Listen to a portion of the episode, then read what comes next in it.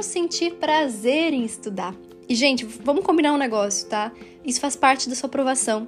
Já pensou você fazer um negócio que você não gosta, que você odeia, que parece uma tortura fazer, e isso o ano inteiro, sabe?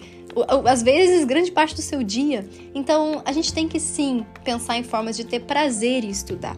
E uma coisa que eu comecei a reparar era que simplesmente marcar checks no meu cronograma não me fazia feliz, porque sempre que eu marcava um check tinha outros 30 para marcar e era como se eu ainda tivesse muita coisa para fazer. Então esse sentimento me dava muito mais frustração do que prazer. O que começou a me dar realmente prazer em estudar era justamente aprender sobre o mundo, sabe? Porque quando a gente aprende um conceito, uma teoria, ou uma fórmula, alguma coisa assim que a gente não vê muito significado, parece que aquilo faz com que a gente não dá valor, a gente não, sabe, parece que não é um negócio interessante que a gente realmente aplique.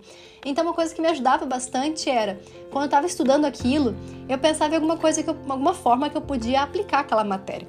Por exemplo, sabe quando você começa a ver coisas na sua vida assim, do dia a dia, que você antes não sabia, agora você sabe. Sei lá, tipo, botar sal na, água faz com que a temperatura de ebulição aumente, isso aqui, demora um pouquinho mais para ferver. O tipo de coisa boba, mas que você fala, caraca, eu não sabia isso, agora eu sei, agora eu sei aplicar. Inclusive, uma coisa que eu nem adoro, né? Eu nem adoro esse, esse contexto ali na vida cotidiana.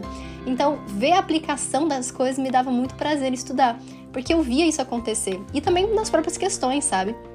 Eu acho o estudo por questões mais produtivo de todos e também mais prazeroso, porque você vê utilidade nas coisas. Mesmo que às vezes não, não dê pra ver, tipo, sei lá, matriz, báscara, quando é que a gente vê isso no dia a dia, né? Fora do, do ensino médio? Não vê, praticamente. Então, mesmo assim, eu conseguia ver a aplicabilidade disso nas questões. Eu conseguia resolver uma questão, eu conseguia, sabe, resolver um desafio. Então, eu transformava também as questões, especialmente as de matemática e física, que tem um passo a passo, vamos dizer assim, como se fosse um desafio. Poxa, eu quero tentar resolver isso, eu quero ver como é que eu vou conseguir fazer esse, esse assunto, sabe, dar certo, como é que eu vou aplicar isso. Então, quando eu transformava aquela teoria, aquela coisa maçante, em alguma coisa prática, seja do meu dia a dia, seja das questões, eu me sentia evoluindo. E isso me dava muito prazer em continuar estudando.